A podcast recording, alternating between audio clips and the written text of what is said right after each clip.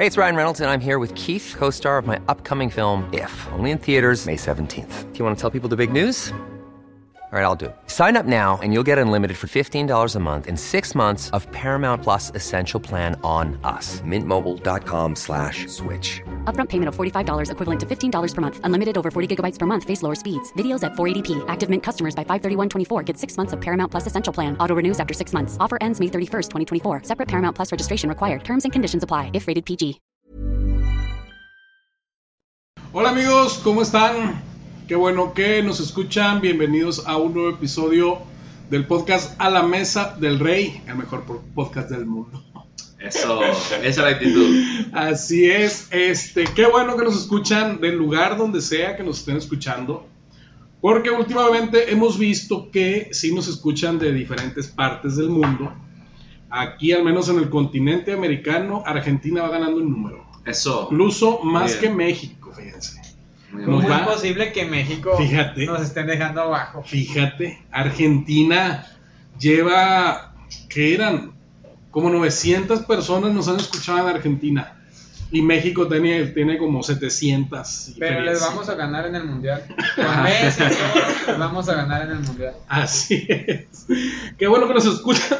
Perdón, discúlpenme, es que estoy saliendo de una gripa que me pegó.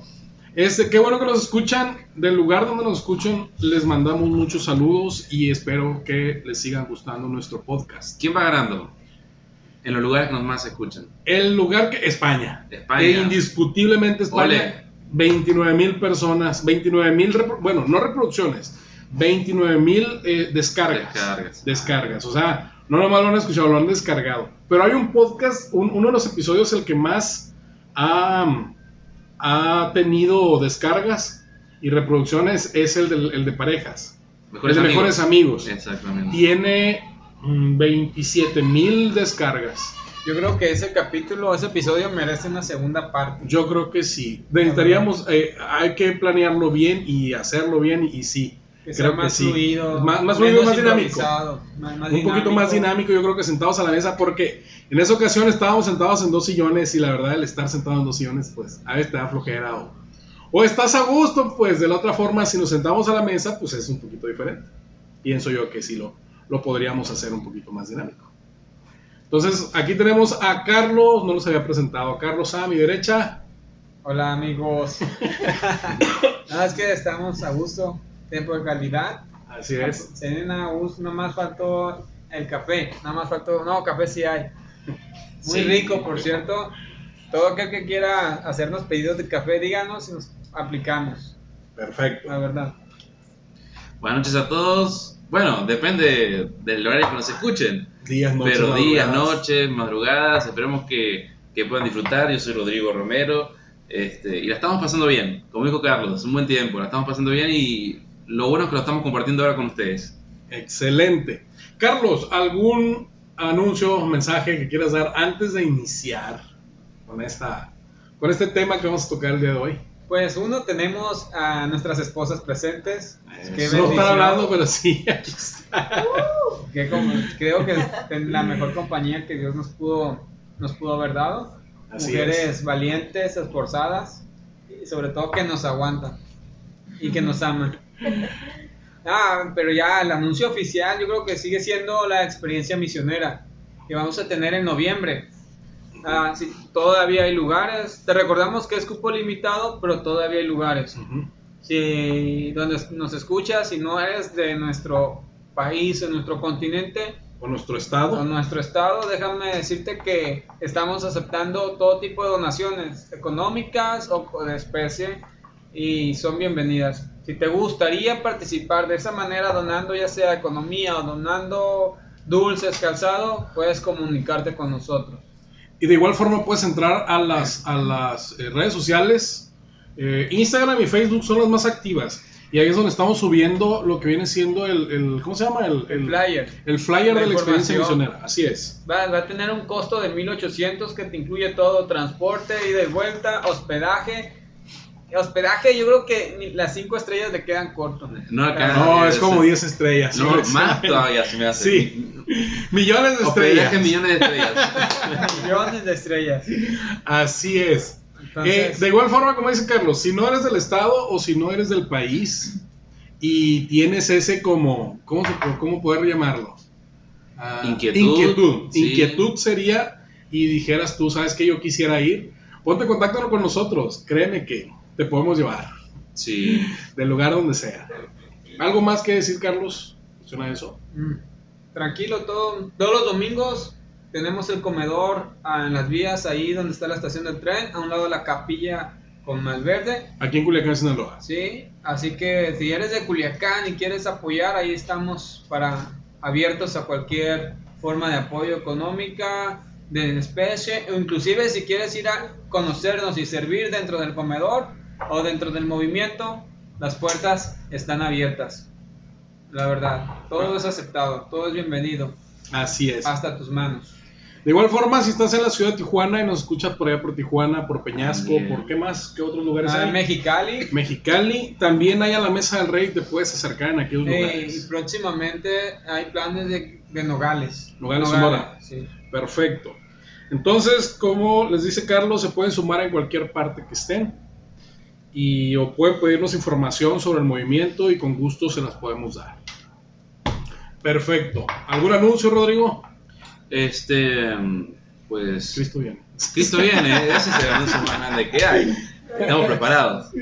Bueno, eh, eh, sumando lo que dice Carlos, el trabajo que se hace es el de desayunos para los migrantes que pasan o la gente, los indigentes, y hay muchas personas que tienen problemas de adicción y también se les da servicio, y está muy padre el trabajo que se hace.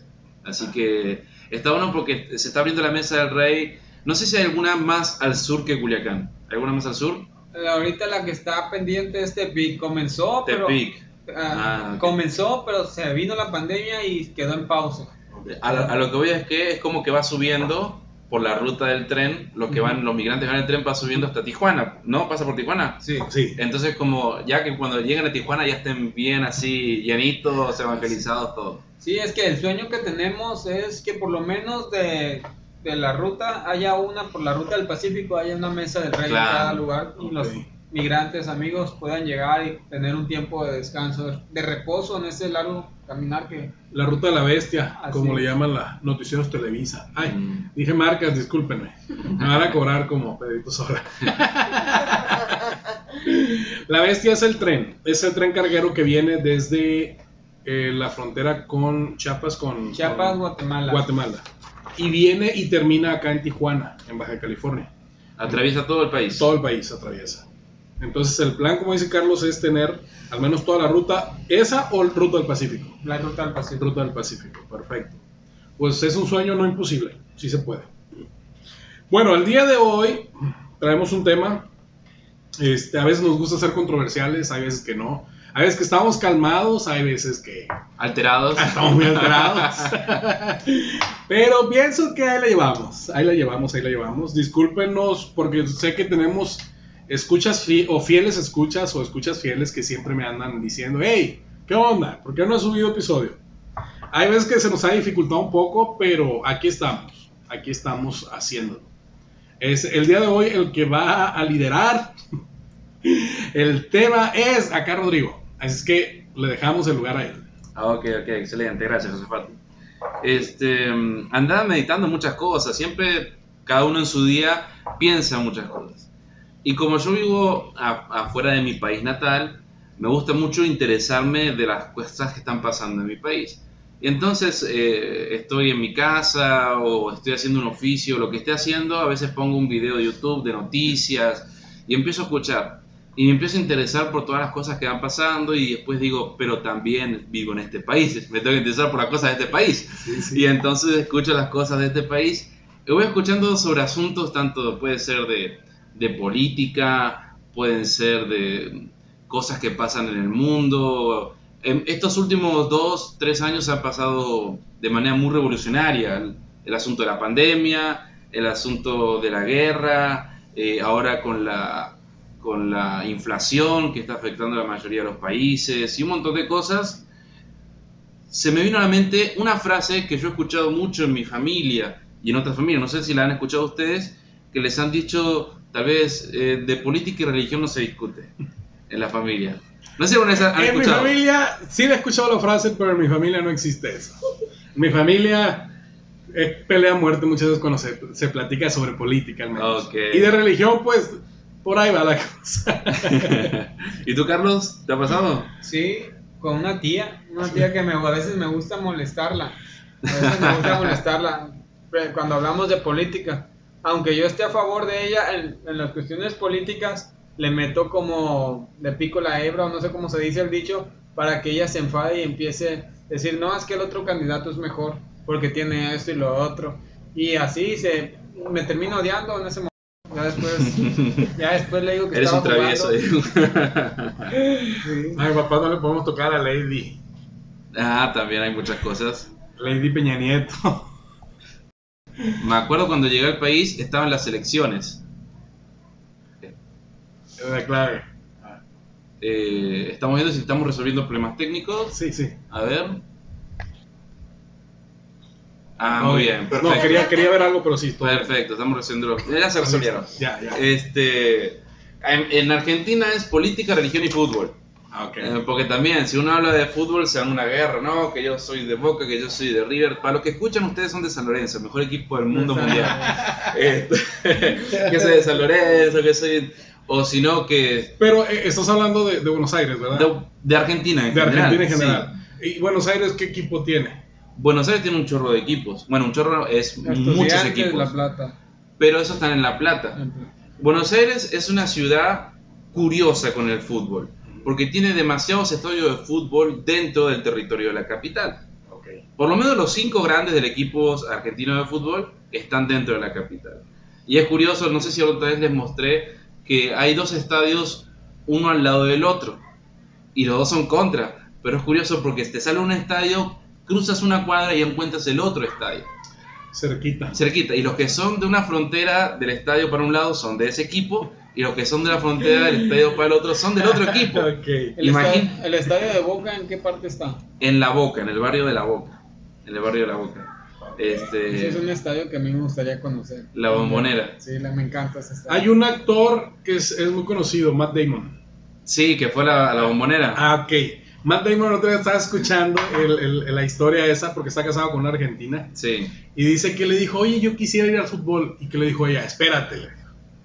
O sea, ¿puede- ¿quieres ir a verlo o qué, a qué quieres ir? No, le dijo, pues me gustaría ir al juego, así como va la gente. No, le dijo, es que aquí son peleas a muerte, le dijo la cuestión del fútbol. Le dijeron sin mujeres, sin niños. Ah, ok. Así le dijeron. Y de hecho, ya que estaban en el estadio, que se terminó, le dijeron, espérate a que se vaya la gente para poder salir, porque creo que se podían pelear en... en- Sí, a, La a las aficiones se le da tiempo de salida. La afición y eh, los locales no, los locales esperan. Pero los, los invitados o el equipo rival tienen una media hora para ir des- de- desalojando su parte de la tribuna, parte del estadio y esperar que se vayan para que se vaya la otra afición porque si no se pelean. Por eso. Para, por eso de política, religión y fútbol. Entonces, obviamente, este mm, apelo a la madurez de cada oyente de que yo en lo personal estoy en contra de eso y ahorita lo vamos a, lo vamos a platicar. Eh, ¿Por qué? El, ¿Cuál es el gran problema del fútbol argentino en este caso? Eh, las mafias de las barra bravas. La Como lo que pasó aquí en México, ¿dónde fue? ¿En Querétaro? ¿Dónde fue cuando? En Querétaro. Hubo, hubo muertes, ¿no? Sí. Hace, hace meses. Hace poco, pasado. sí, hubo un incidente. En- imagínense que en Argentina siempre. Siempre hay incidentes. Ahorita hace poco un incidente entre Boca Juniors y Gimnasia de Grima de la Plata. Hace poquito hubo un, un incidente, hubo un muerto. Entonces, ¿por qué De fútbol no se habla? De fútbol se tendría que hablar. Acaba de haber uno antier o ayer. Ese, ese que te digo, sí. Este, y son temas que la gente, por pudor, por evitar el problema, por apelar a la, a la supuesta paz, deciden no tocarlos. Y una vez vi una cita de un famoso predicador que se llama Charles Spurgeon, no sé si lo pronuncié bien, eh, ustedes que saben inglés también me corregirán. este, y este gran famoso predicador de hace, vivió hace como más de 100 años, eh, escribió esta cita.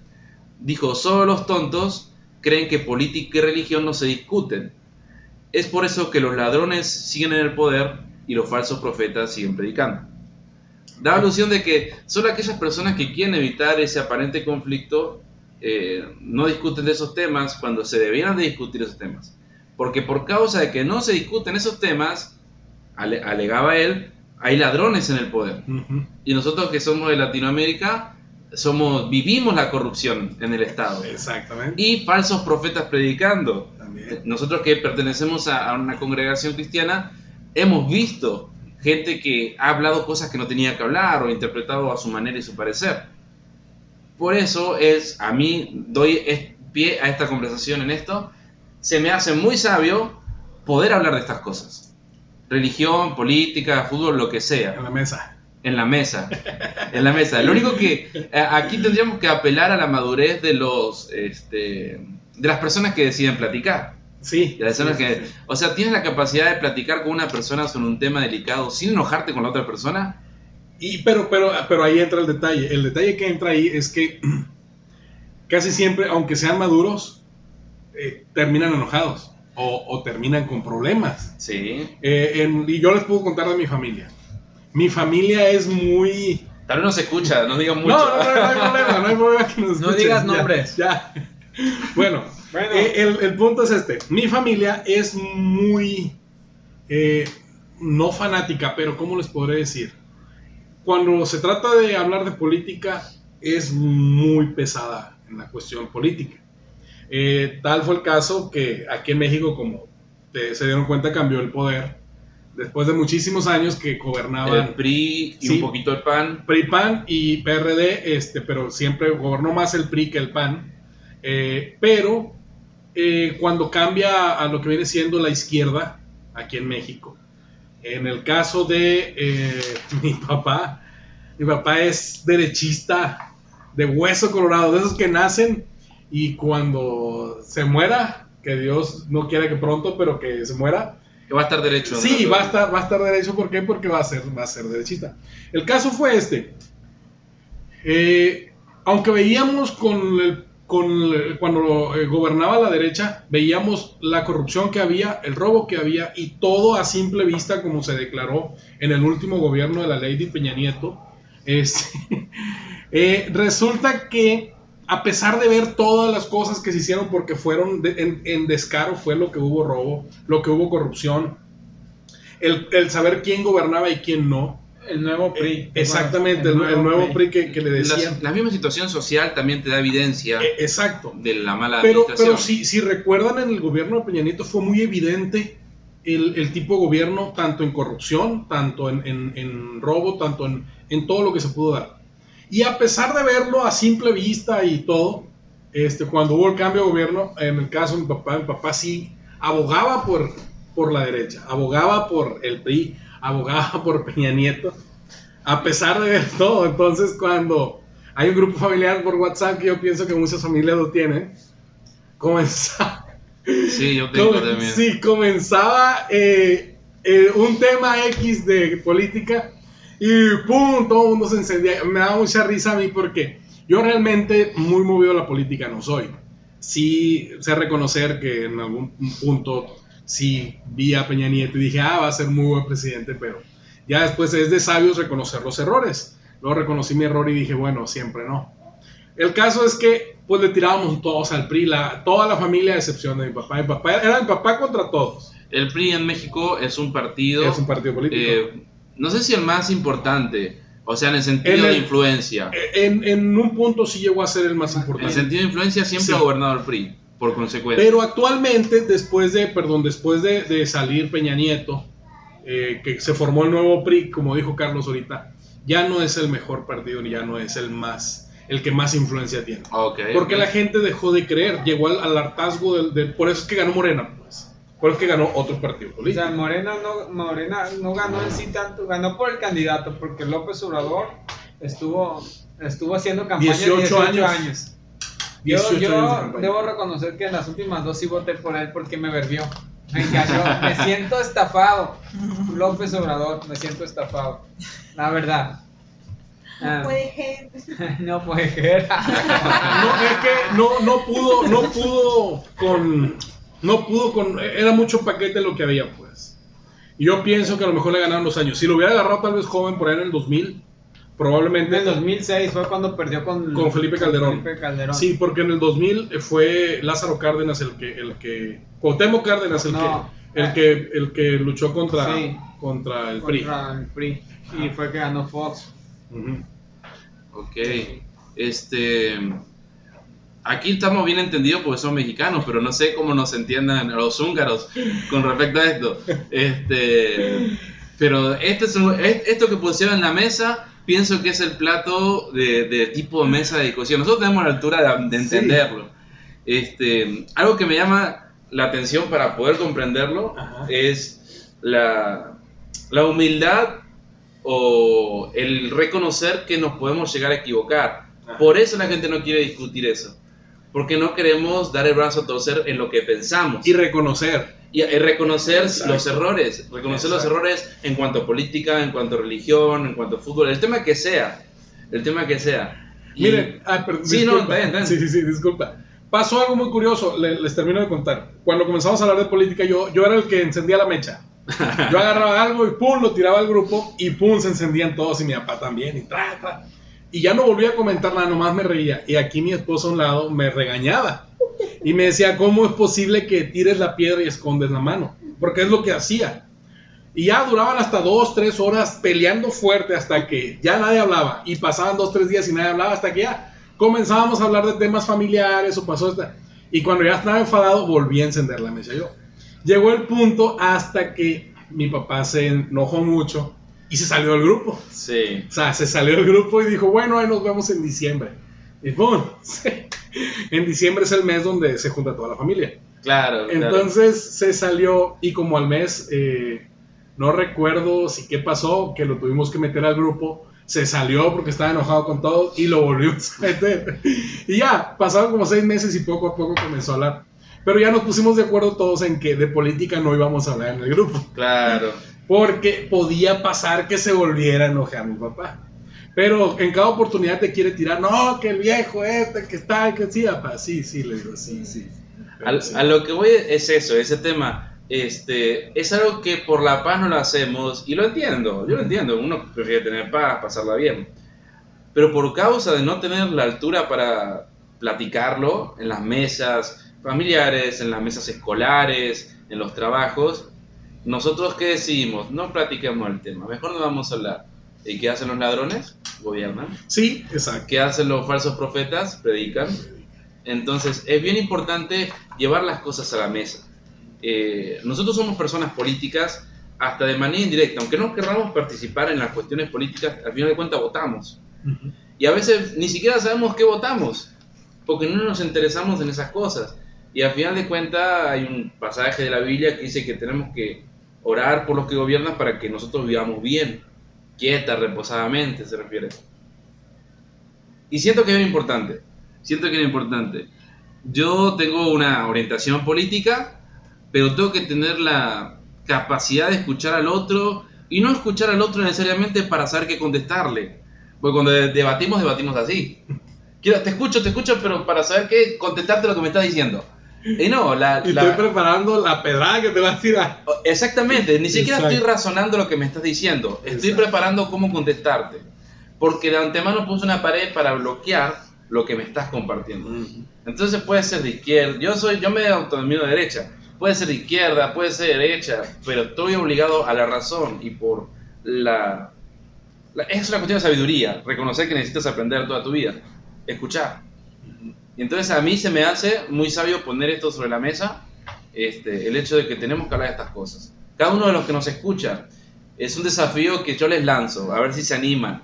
Este, obviamente ustedes van a saber con quién sí, pueden ir practicando. Ajá. A ver, con quién esta persona que yo sé que me escucha y que es razonable, ¿qué te parece este tema? Y hay que platicar esas cosas. Estábamos hablando la otra vez sobre la ideología de género. Ujú. Y imagínense que nosotros digamos, no, no voy a hablar sobre ese tema porque no me gustan. ¿Saben qué? A nuestros hijos le van a hablar de esos temas. Exacto. A nuestros hijos le van a hablar de esos temas en, en las, ya, eh, ya está pasando. En las escuelas le van a hablar de esos temas y ya después van a ser adolescentes y que van a salir con ciertas ideologías en las cuales tal vez nosotros estemos en desacuerdo y vamos a decir, pero ¿cómo pasó? Ah, pues no Sí, cuando deberías haberlo hablado. Lo dejaste. Mira, te acabo de compartir una Sí. imagen que dice, vivimos en una sociedad donde los homosexuales nos hablan de moral, los transgéneros sobre biología, los que matan bebés sobre derechos humanos y los socialistas de economía. Y eso y es básicamente lo que tú dices. Mientras nosotros, que no, sin decir nombres, nos callamos para no querer crear, entrar en contienda o en discusión o crear problemas, nos- mientras nosotros nos callamos, estas personas empiezan a hablar, transgiversar la verdad y comienzan a engañar. Y como tú dices, eh, eh, tal vez ahorita no tenemos hijos nosotros, pero en su momento vamos a tener y cuando llegue el momento se van a topar con un mundo que fue que fue transgiversado, pues con una verdad a medias, como dice, como como lo que está de moda que dicen que los hombres transgéneros o los hombres no binarios también pueden quedar embarazados. Ese es como un ejemplo y que van, van están, están sembrando, están sembrando por sobre la biología y lo natural, pues que un hombre obvio no puede quedar embarazado. Es un ejemplo por encima que comento. vi una noticia, Carlos, trayendo memoria a los podcasts pasados en ese sentido, me sorprendió.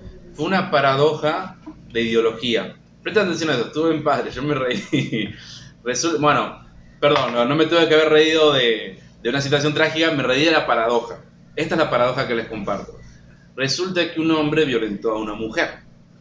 Y entonces la mujer, era en España, en España el asunto del feminismo está muy fuerte. Este, la mujer fue a denunciarlo y por causa de denuncia de machismo hay una pena importante en España. Resulta que el hombre fue y se cambió el nombre a un nombre femenino y se cambió su documentación como mujer. Por consiguiente, esa pena ya no aplica Para él. para él. Y entonces... Para ella ahora. Sí, pero recibió una pena mucho menor a la que iba a recibir por esta paradoja de ideología. O sea, en vez de ayudar a la mujer, que en teoría es el propósito, tendría que ser verdadero, por, por- por lo que puede llegar a pasar la mujer en desventaja con el hombre, eh, es como que se echaron tierra encima con este tipo de cosas. Hay otra frase más fea que la dije, pero no la voy a decir, pero sí es como tragarte tu propia saliva o tu propio vómito. Sí, Eh, o sea, el, el- el momento de hacer eso, porque prácticamente no le puedes hacer lo que le querías hacer, porque tú mismo hiciste que las cosas fueran así. pues. supongamos que tenía una pena, yo qué sé, de 5 años, eh, por causa de que ahora es mujer, su pena se redujo a De 2. tres meses, sí. Supongamos, es una X, no sé los valores jurídicos de España en ese sentido, pero lo que voy es que vamos a empezar a ver muchas de este tipo de paradojas. En Argentina, un hombre se declaró mujer, y, eh, un presidiario, un hombre que estaba en la cárcel, se declaró mujer y lo mandaron a la cárcel de mujeres y violó y embarazó a mujeres. Y entonces, ¿cómo le haces si tu propia ley te ampara? ¿Por qué? Huecos. Porque no, no vamos a hablar de estos temas porque la gente se ofende es cuando tenemos que hablar de esos temas. No me importa si se ofenden, porque es- hay cosas que no se negocian. Exacto. Hay valores predeterminados que son simples. Y si nosotros estamos rienda suelta, ya, ya me metí en otro podcast. Vamos a regresar. Vamos a regresar por la rama Yo- de este. yo tengo algo- Pero es sobre la discusión Sí. del tema. Yo tengo algo que comentar en cuestión a política y en cuestión a gobierno. Eh, algo, algo no es similar, pero, pero es, por ahí va. Eh, es lo que, lo que se refiere al tema. Eh, a- vivimos aquí en México, para los que nos escuchan que no están aquí en México. Vivimos aquí en México y es un país muy controversial. Porque en regiones del país suceden algunas cosas y en otras regiones suceden. Realmente todo el país está, eh, ¿cómo decirlo?, gobernado por el narco, por así decirlo o sí, lo mueve el narco. Bueno, el punto es el siguiente. Hace Pero como- Culiacán no. no, no. es la cuna, papá. es la cuna, bueno. Eh, Pero está muy calmado. Bueno, el punto es el siguiente. Sabemos todo lo que ocurre en México. En México ocurren cosas muy fuertes. Tanto el tráfico de drogas principalmente, que es el del que se habla, pero también existe el tráfico de blancas, tráfico de órganos, tráfico de niños, tráfico de muchísimas cosas. En los, en los, en los estados acá de más al noroeste, como que viene siendo, no sé si en Nayarit, acá con Wendy, existe el tráfico de, de- de personas. Pues- que lo hayas escuchado en alguna ocasión. Sí, de niños. Ok, pero aquí en Sinaloa no se da. Aquí en Sinaloa casi no se da, por ejemplo, el secuestro, el tráfico de, de- de personas, pero de ciertas Ahorita lo que están traficando mucho es indocumentados. Bueno, Ah, ok. eh, sí. ok, el punto es que está calmado en el noroeste mucho, mucho de ese tipo de cosas. El tráfico de niños aquí no se puede dar, ni el de órganos, ni nada. Bueno, hace meses veía yo una entrevista a una persona que es, no sé si se considera él todavía narco o no, pero acababa de salir de la cárcel. Y, y estaba con una periodista muy famosa. ¿Cómo se percibe hoy? Eh, eh, sí, entonces eh, Me percibo inocente. Sí, no, no, de hecho lo dijo. A mí me metieron a la cárcel, dijo, porque me pararon en un carro y traía armas. mm, Ah, ok, entonces, ¿por qué no? Pues fue por armas. Sí, le dijo la, la, la, la periodista esta. Pues sí, pero tú traficabas con drogas. Y le dijo, ok, demuéstramelo. O sea, sí, y él sabía que iba a ser nacional y él le dijo, demuéstramelo. No me lo puedes demostrar ni tú, ni tampoco me lo puede demostrar el gobierno. Por consiguiente, yo entré por armas y tuve siete años y ya, yo pagué mi condena. Entonces yo puedo hacer lo que yo quiera. Y le dijo, ok, le dijo, ya está bien. Aparte que tenías la plaza de tal parte de aquí en Sinaloa, este, y traficabas, y traías armas, traías gente, y traficabas con drogas, no me lo puedes comprobar, le dijo. Pero también le dijo, yo les quiero decir algo, dijo, ¿por qué trafican con gente? ¿Por qué trafican con niños? ¿Por qué trafican con órganos? Y le dijo, mira, le dijo, te estás metiendo en un tema, le dice él, que no debí, no- tal vez no debas meterlo o yo decírtelo como realmente es. "Ah, ¿Y cómo va a ser? Le dice ella, porque así habla. Y, y este, y le dice, mira, el narco, al menos de acá para Sinaloa, para arriba, le dijo, sí trafica con drogas, trafica con armas y con muchos negocios, le dijo, pero en cuestión a gente, niños, órganos, todo ese tipo de cosas, el, el- narco acá no lo trafica, porque está prohibido. Pero más al sur, si te vas tú más al sur o a otros estados que yo te puedo decir, le dijo, sí se trafica con todo eso, pero no es el narco. Ninguna de las plazas del narco le dijo que existe en todo el país. El narco trafica con, con- con niños ni con órganos. Ah, ¿y entonces quién lo hace? El gobierno. Y le dice ella, no, claro que no, claro que sí, le dijo. Y yo te lo puedo demostrar porque en muchas ocasiones lo vimos. Y el gobierno se ampara como del narco para decir, ok, hagan esto, muevan esto para... eh, es, es nuestro... Es como nuestro negocio, pero eh, si nos ayudan con esto, los vamos, no los vamos a molestar. Entonces ahí vamos a donde dices tú, o sea, están gobernando personas que no tuvieran que gobernar, pues, por el hecho de tal vez no hablarlo, por el hecho de seguir una corriente. Ah, pues todos van para allá, pues ahí vamos a seguir la bola, pues. Entonces, y, y ahí es donde decía yo, oye, qué, qué- qué- qué mal que el gobierno haga ese tipo de negocios cuando se supone que está penadísimo, pero es el gobierno el que lo hace. Entonces, ¿a quién culpas o a quién metes a la cárcel? ¿A puros chivos expiatorios? Tú le das, en teoría, el Estado se creó para la protección de la sociedad. Ujú, Y tú le das el monopolio al Estado de las armas, el monopolio de la defensa. El Estado es el único que es responsable de defenderte, pero porque así lo decidimos como sociedad. O sea, nosotros no podemos andar haciendo justicia por mano propia necesariamente. Voy a comprar un arma y salir con el arma por la calle, que puede poder, se puede hacer, pero en teoría la sociedad le dio ese poder al Estado. El Estado nos debiera de proteger de esas cosas, Pero cuando no en realidad el Estado es el que no sabemos, no, no tengo las pruebas exactas conmigo, porque si no ya me hubiera caído todo Televisa y todo Azteca y todo. Pero a lo que voy, este, que debiera ser el Estado que nos protege cuando el Estado parece que está haciendo estas cosas. Fíjate que ahorita que hablabas de España, tú, en, la- en- en esta controversia que se dio con la persona, eh, ¿cómo se llama la serie que viste el otro día, Corazón? De España, de las tres muchachas. El caso no, me- no recuerdo, está en Netflix, es una serie. Caso Cumbres se llama. Sí. No, el de Cumbres no fue el de acá el de Monterrey. El, el asesino de Cumbres fue el de Diego Santoy Riveroy, no. Hay un, hay un caso en Netflix. Las tres muertes de Marisela. No, No, esa es la de Chihuahua, no.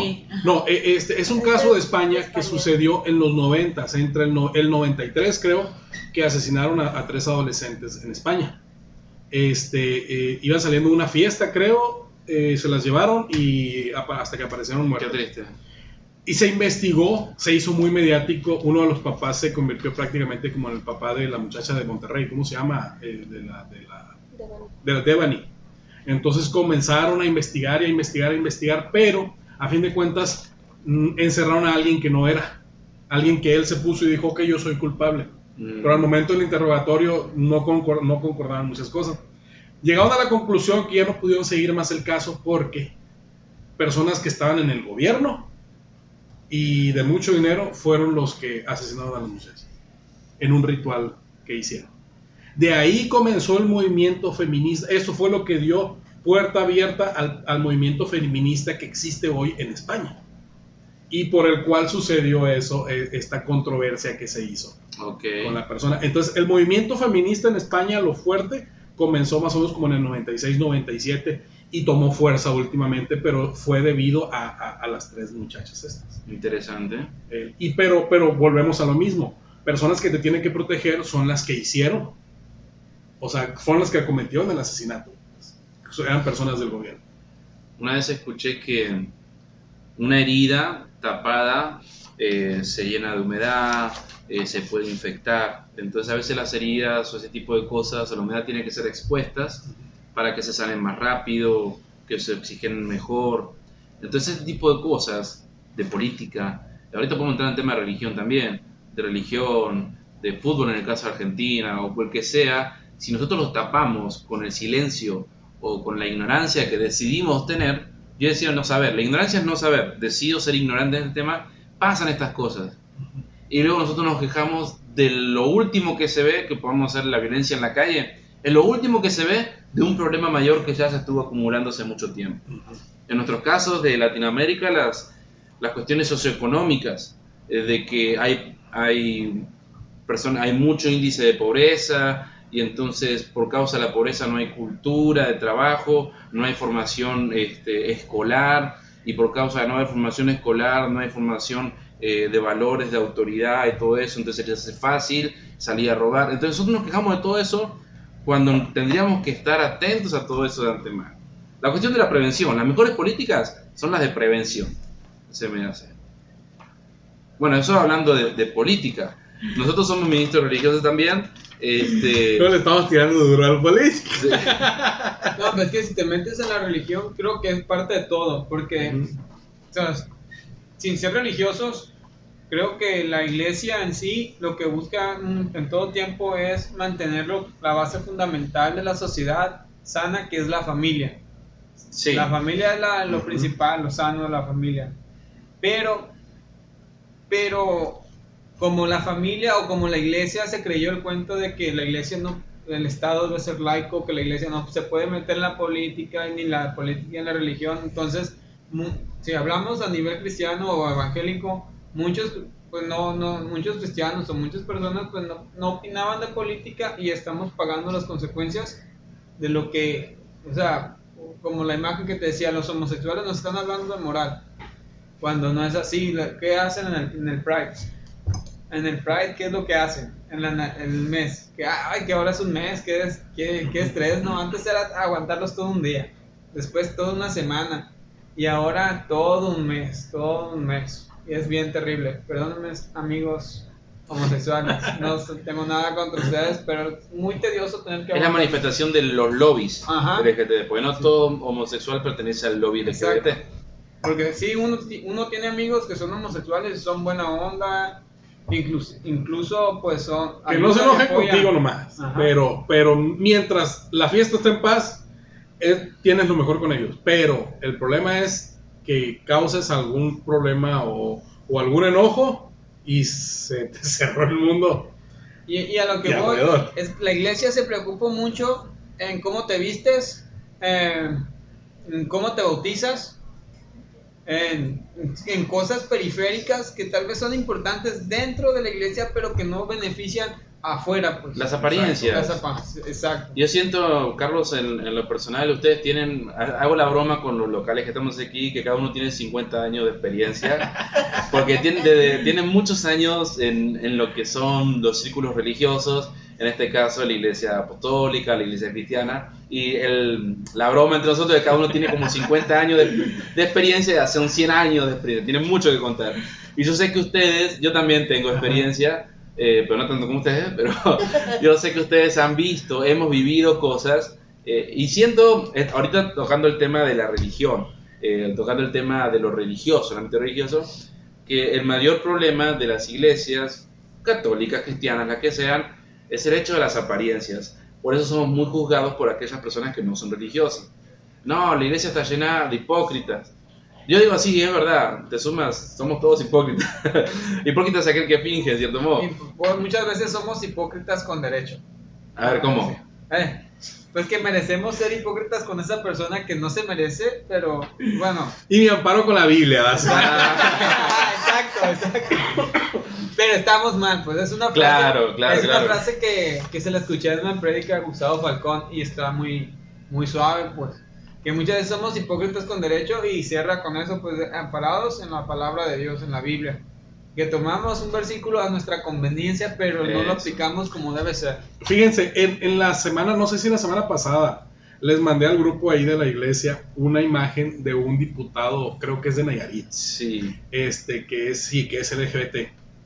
Y resulta que anda, promo- ah, eh, no. no, que anda, anda, anda promoviendo mucho el hecho de que lo que quiere es que imponer una ley para que las iglesias cristianas ya no eh, den un discurso de odio hacia la comunidad LGBT. María Clemente no es. O No una, peloncita. se me hace. Uno peloncito, sí. Que estuvo vestido de cura o de papa, no sé, en el, en el, en el Congreso.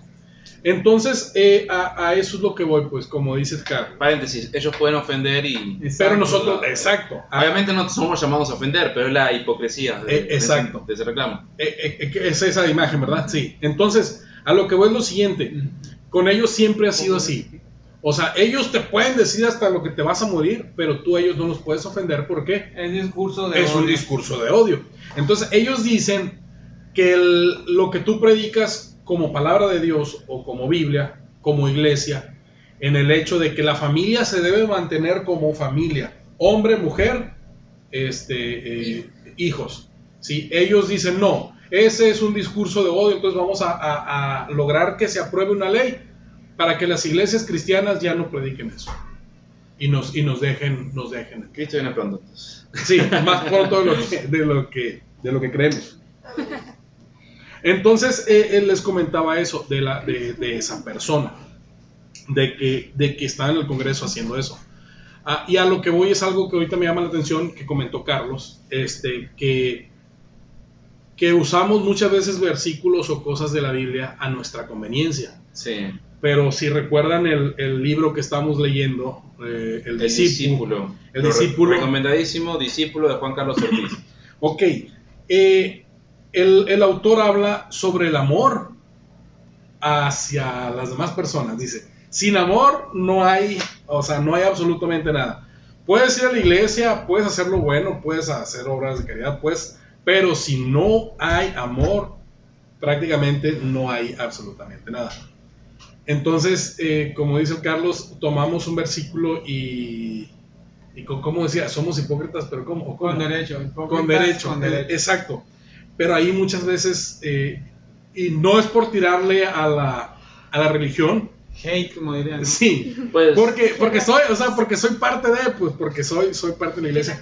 Pero sí es cierto, nos, nos falta mucho amor a veces sí. para, para comprender. La auto- esta autocrítica es muy buena, ¿eh? Sí, nos falta mucho amor para comprender a las personas. No las defiendo en absoluto, no estoy defendiendo absolutamente nada, ni metiendo las manos al fuego por, por nadie. Pero muchas veces sí nos falta mucho amor para comprender a las, a las demás personas diferentes. No le voy a llamar de otra forma, pero sí a las personas diferentes. El abecedario. Esa- Exacto. E incluso, fíjate, hay veces que nos falta amor para amar a las personas de la calle. O sea, tan así. El otro día estuvimos en una iglesia promoviendo algo y está casi enfrente donde tenemos el comedor. Ahí, ahí atrás de la, de la capilla Valverde. Y creo que algunos han comentado que han ido a esa iglesia y los corren. O, o los, los, ¿cómo se llaman? Los, los, los, eh, sí, o sea, los, eh, los rechazan. Ok. Entonces les digo, no nomás es falta de amor hacia las personas diferentes, no, sino que también a personas necesitadas es falta de amor. pues. Y, y les digo, yo soy cristiano y, y me estoy haciendo la autocrítica y me duele a mí mismo, pero es cierto. Así lo somos. Refle- Como cristianos vamos a ser criticados, hagamos las cosas bien o está mal. No han escuchado la famosa frase, ¿y eso que es cristiano? Entonces nos van a criticar. Sí. Haciendo las cosas bien o haciendo las cosas mal nos van a criticar. Pero prefiero ser criticado por hacer las cosas bien. Por lo menos así, eso sí tiene mérito. Exacto. Eso sí tiene mérito. Ahí sí. Este, este planteo que quiero hacer, eh, no sé cuánto tiempo vamos, no, no, no me di el tiempo este, para, para no excedernos, porque puedes estar hablando toda la noche. Eh, pero el planteo que quiero hacer eh, en, con respecto a la autocrítica, si se fijan cuando hablábamos de la política, eh, sobre la, la ignorancia de las cuestiones políticas. Ujú. O sea, yo no me quiero meter en política, yo no sé esas cosas, simplemente cada seis años voy y voto. No más. Y ya faltan dos. Faltan dos, ok. Dos hay que años. estar atento, hay que investigar, hay que investigar quiénes son los candidatos y todo el show. Eh, tarea para la casa. El próximo se pone bueno. El proceso se pone bueno. Este, con respecto al ámbito espiritual, nosotros relacionamos lo religioso con el ámbito espiritual. El Occidente es cristiano. Les guste a quien no le guste, Occidente es cristiano, en su mayoría. Y nos regimos por el libro más vendido de la historia de la humanidad, que es la Biblia. Es el bestseller más leído de la historia de la humanidad. Yo no consigo que alguien critique la Biblia si no la haya terminado. Para mí no tienes autoridad de criticar la Biblia si de perdida no la, term- no la leíste una sola vez. O porque te quedas con un versículo, como decía Carlos, y con eso armas una historia cuando tienes que leer toda la Biblia. Pero somos muy cómodos porque no nos gusta leer. No leemos toda la Biblia y dejamos que alguien nos enseñe o nos las predique. Que está bien, tenemos que ir a escuchar a aquellas personas que se han preparado. Pero la tarea para todos los religiosos o la tarea para todos los que nos consideramos espirituales es leer. Leer para saber lo que nos están diciendo, si es verdad. Hay un evento bíblico en el cual este, el apóstol Pablo está predicando la nueva fe, que es eh, la del Cristo resucitado, la del Mesías que vino. Y había muchos judíos que ni enterados de eso. Eso era en los primeros años de, de esta era, de la era cristiana. Y entonces el apóstol Pablo, que era judío, iba a las sinagogas, que eran las iglesias judías del momento, y les explicaba, Jesús es el Mesías. Era el mensaje del apóstol Pablo. Jesús es el Mesías, eh, vino a esta tierra, cumplió la profecía, murió y resucitó. Y nos da el regalo de la vida eterna. Y se recibe por medio de la fe. Y entonces los judíos de, un, de, de cierto lugar dijeron, vamos a ver si es verdad. Vamos a ver si lo que dice este tal predicador, apóstol Pablo, es verdad. Y agarraron las escrituras que ellos mismos tenían, las escrituras judías que hablaban de profecías de Jesús de, de tiempos antiguos, de que iba a venir el Mesías, y checaron y tenía razón. Lo que está diciendo el apóstol Pablo era verdad. Por consiguiente, lo revisaron y creyeron. Eso es a lo que voy con la cuestión de la crítica, eh, a la cuestión de que sí se tiene que hablar de religión en la familia, pero para eso tiene que estar informado. Nosotros, eh, a la hora de todos los que nos escuchan, que puedes creer o no creer en Dios, pero si te metes a platicar de religión, ahí está el manual, siempre lo tuviste. Oye, pero pasa, pasa lo siguiente. A ver, Este, nosotros que somos evangélicos, por así decirlo, dentro de las iglesias evangélicas existen, es- existen como, ¿cómo poder decirlo? Bandos. Bandos, Sí, sí, hay exacto. o sea, bandos. es como si fuera política. ¿Por qué? Porque eh, para el- la mayoría que nos escuchan yo pienso que son cristianos. Este, por, porque acuérdense que las plataformas te recomiendan eh, el- los, los podcasts de acuerdo a, a lo que ya has escuchado anteriormente. Bueno, Si no eres cristiano y eres ateo, Dios te ama. Eso sí, cierto. Adiós. Bueno, el punto es el siguiente. Existen, al menos eh, en mi familia, dos clases de cristianos o dos bandos, por así decirlo. Ok. Eres el unicitario que nomás cree en el nombre de Jesucristo. El unicitario, la doctrina unicitario es que Dios se manifiesta en diferentes facetas, pero sigue siendo un mismo Dios. Sí, pero ellos creen más y se recargan más a solo Jesucristo, como lo sucede en, en Sí. Azusa. Exacto. O sea, sí, dicen, sí, Dios uno es, exacto, pero ellos es prácticamente nomás recargados en, en Jesucristo, ¿no?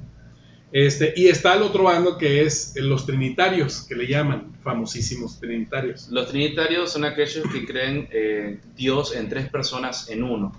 El Padre, el Hijo y el Espíritu Santo, que son tres personas y a la vez son uno. Difícil de entender, lo vamos a entender cuando estemos en la eternidad, Exacto. pero es el concepto. Exacto. Entonces les digo, en mi familia, incluso si te sentaras a platicar de religión, hay también problema con eso. Claro. O sea, también existe ese problema. ¿Por qué? Porque no, pues si piensas así eres trinitario y ya no tienes, no tienes, este, ¿cómo se llama? No tienes perdón de Dios y ya no vas a ir al cielo. Hago un paréntesis. Pero, ¿qué nos dice la Biblia con respecto a esto? La misma Biblia que en teoría lee el unicitario y lee el trinitario, que Dios no nos mandó a estar de acuerdo, nos mandó a estar en comunión, Sí, exacto. nos mandó a amar. E- Esa es la clave, o sea, si nosotros nos amamos, a pesar de pensar diferentes, terminamos en comunión, que es estar juntos, en el mismo propósito.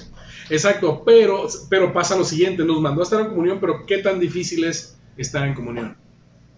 ¿O qué tan fácil es estar en comunión?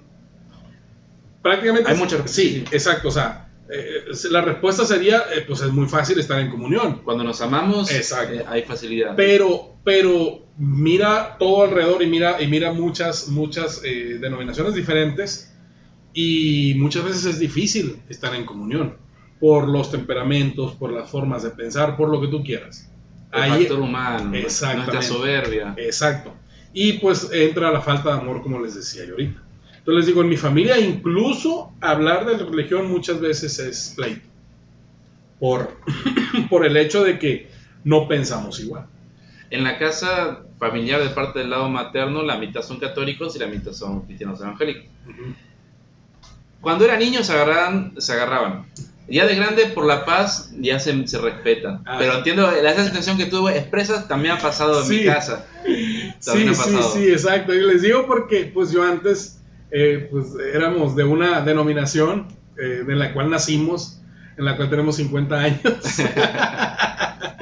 y ya luego eh, Dios nos, nos, muestra, nos muestra otro camino y tomamos otro camino. Seguimos siendo cristianos evangélicos, pero como dice mi familia, este, somos trinitarios, por así decirlo. Y ya no... Hermanos separados. Sí, exacto, o sea, ya no, ellos para ellos ya no somos iguales. No somos hermanos, somos primos. Somos el patito feo. Estamos perdidos. Exacto, exacto, exacto. Tal así que mi abuelo le dijo a Dulce, ay, no, no valió. tuve, tuve el honor y el privilegio de, de poder bautizar a Dulce. Y mm, hay muchas metodologías de bautismo. Hay algunos que creen que solo se bautizan en el nombre de Jesús, Ajá. otros que se toman la libertad de bautizar en el nombre del Padre, el Hijo y el Espíritu Santo. Y me acuerdo que, mm, como sé que hay familia por medio y muchas formas de pensar, la bauticé todos los nombres del Señor, para que todo se quede tranquilo, porque lo importante del bautismo en realidad es el acto de Sí. fe, la obediencia que se está haciendo. El bautismo simboliza que uno muere a su antigua vida y renace una nueva vida. Y eso es lo importante. Y fue en un viaje misionero, ¿eh? A donde vamos a ir en noviembre. Exacto, exacto. Ah, exactamente. Pero, pero a, lo- a lo que vamos es que incluso hablar de religión en la mesa de nosotros, de nuestra familia, hay- Es hay- difícil. es difícil. Es difícil. Es difícil. Por eso el desafío que estoy lanzando, muchachos, es difícil. Pero estaría padre, estaría bueno, ¿no? Que todos podamos hablar, como en esta mesa, en esta mesa, hablar de esta manera. O sea, ¿cuál es el propósito? Eh, crecer juntos en sabiduría. Ajá. Entonces, el propósito es crecer juntos en sabiduría. No nos vamos a andar peleando entre nosotros. Opinamos, escuchamos, a ver qué tiene el otro para decir. Hay- tal vez el otro ve cosas que yo no veo. Se da cuenta de cosas que yo no me doy cuenta. Lo, de lo único que sí yo les puedo decir que en mi familia no hay pleito es cuando se habla de béisbol. Ah, Acuérdense que aquí en México el noroeste es más beisbolero que futbolero. sí. Este, La Liga del Pacífico. Sí, exactamente. La, la mexicana del Pacífico yo creo que es la más importante en México, más que la del sur. Y eh, pues, Sinaloa, pues ya ven que tiene cuatro, cuatro equipos. Tiene Mazatlán, eh, Venados, Tomateros, algodoneros, algodoneros y Cañeros. Cañeros de los Mochis. Sí, entonces son, son los cuatro. Eh, entonces todo el sinaloense, al menos por ejemplo mi papá, eh, que vive en Sonora, Sonora también tiene sus cuatro, o tres, perdón, tres, tres equipos. Papá nunca le va, a pesar de que tiene como 20 años allá en, en Sonora, nunca le ha ido un equipo sonorense. Nunca. Y cuando va al estadio, va al estadio, de los, por ejemplo, de, de Hermosillo, el de los Naranjeros, y si va a jugar Culiacán, lleva la gorra de Culiacán. Los tomateros. Sí, y si va a jugar Guasave, lleva la gorra de es contra. ¿eh? Sí, exacto. El punto es contra. Y si van perdiendo, mejor se la tapa. Y es que sí, porque, bueno, en su momento yo fui, a mí me gustaba ver el béisbol. Pero si Culiacán ganaba la Serie del Caribe, pues que era bien padre verlo jugar en la Serie del Claro. Caribe. Exacto. O si Venados, o si Guasave, sí. llegaban a la Serie del Caribe, qué, qué padre, pues. Sí, porque, porque eres en el mismo estado, Ajá. pues. Eh, pero fíjense en que en Sonora no sucede así.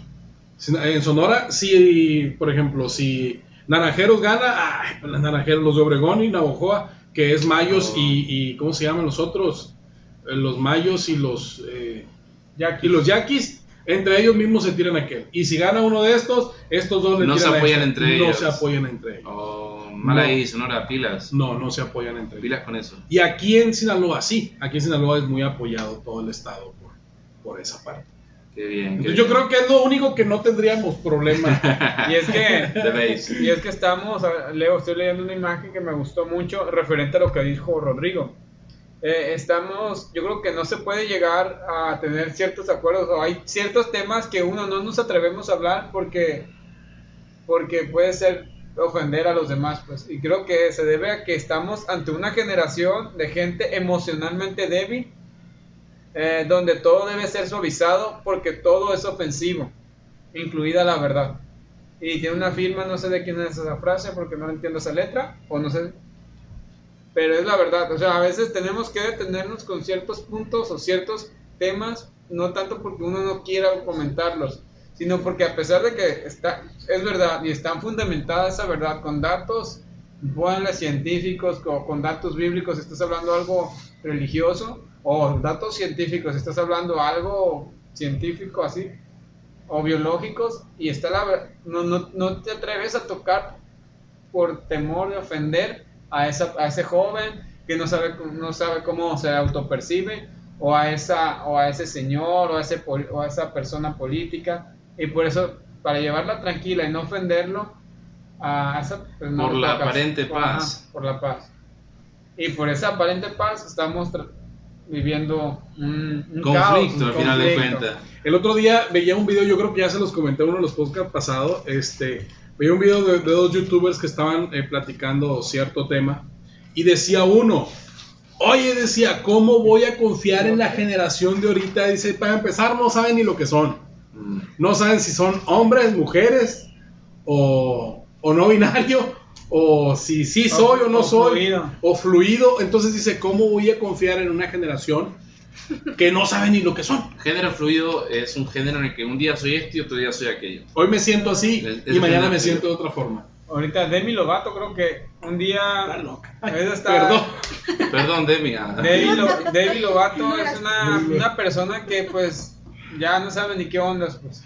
Sí, Y a pobrecita. pesar de que ah, dijo ya no quiero que me llamen con mis pronombres de mujer, un, bien chido. un día llegó y dijo ya hoy me siento más mujer, así que hoy me considero de género fluido porque hoy amanecí sintiéndome más mujer. Una vez escuché una reflexión y con esto me gustaría prácticamente ya cerrar, que la gente quiere af- alfombrar el mundo para que nadie se lastime en vez de enseñarle a usar zapatos.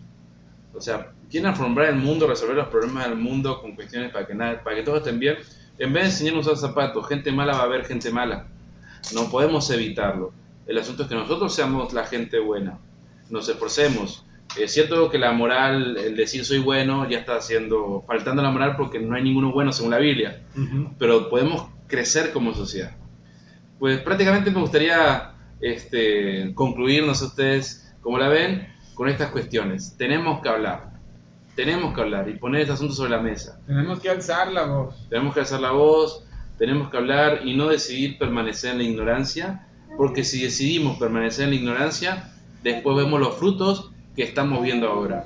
Algo que me sirve mucho como extranjero es mirar hacia las naciones y lo que pasó en Estados Unidos y en Europa rebota en Argentina y después llega a México y después al resto de Latinoamérica. Así más o menos la cadena. Entonces yo sé lo que va a pasar más o menos en México viendo Argentina. Entonces, amigos, vean Argentina, porque sabemos que así va a llegar a México.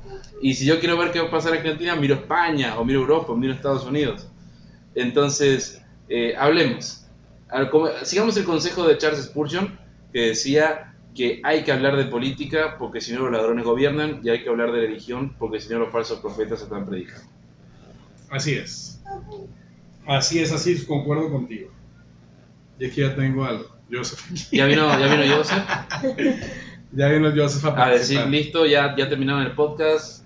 La gente que los escucha va, no va a escuchar más de una hora, quiere escuchar un ratito de ustedes. Entonces, agradezco mucho que hayan estado del otro lado escuchándonos. Eh, esperemos que estas reflexiones que hemos compartido con cada uno de ustedes este, les hayan interesado. Eh, el anhelo de hacer est- estos proyectos es participar junto con ustedes de unas buenas reflexiones. Así que aquí en la Mesa del Rey se los agradecemos que nos estén escuchando de cualquier parte del mundo, ahí donde estés. Así es. Espero que sigan escuchándonos, amigos. Espero que les siga gustando eh, los episodios que están saliendo. Aquí el niño quiere galletas. Pero ya, lo bueno que llegó ya cuando estábamos terminando. Eh, sigan escuchándonos. eh, espero que les sigan gustando. Y recomiéndenos. Eh, de igual forma, si nos quieren saludar, ahí están nuestras redes sociales. A la mesa del Rey Culiacán en eh, Facebook e Instagram son las que más, las que más se usan. Eh, y de igual forma, ah, ¿ibas a comentar algo, Carlos? Ah, los cobardes siempre quieren tomar decisiones políticas bajo el amparo de un acuerdo. No, no iba a comentar eso, pero leí la imagen y me gustó. Ah, pero, pero es buen punto. Sí.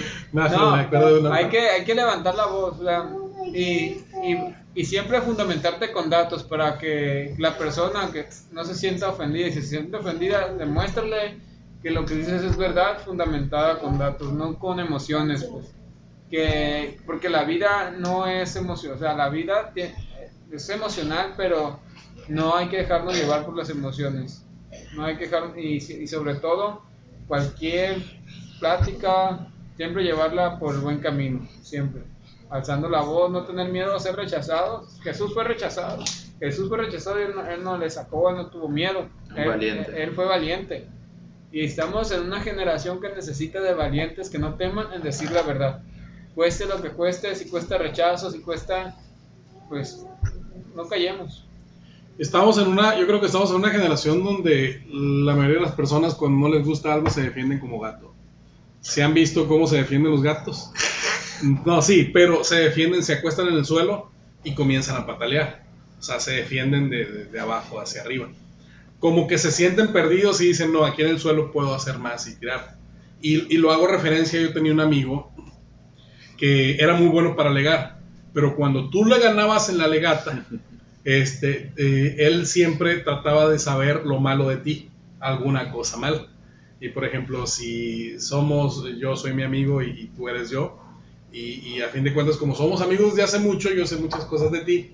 Pero si tú me ganabas alegando, entonces ya para que, ah, que ya me ganó, ok, pero tú hiciste esto, Esto, esto, esto, bien. esto y esto, y se iba enojado.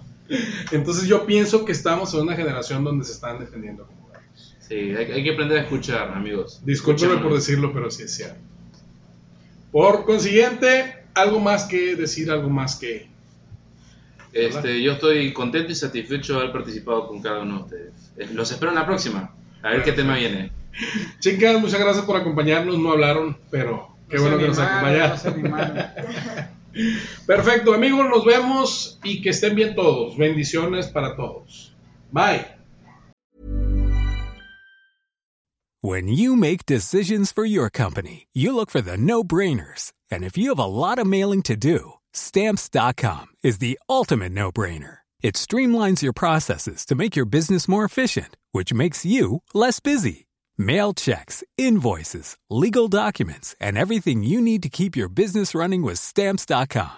Seamlessly connect with every major marketplace and shopping cart. Schedule package pickups and see your cheapest and fastest shipping options from different carriers with rates up to 89% off USPS and UPS rates. And with the stamps.com mobile app, you can take care of mailing and shipping wherever you are. Make the same no-brainer decision as over 1 million other businesses with stamps.com. Sign up with code program for a 4-week trial plus free postage and a free digital scale. No long-term commitments or contracts.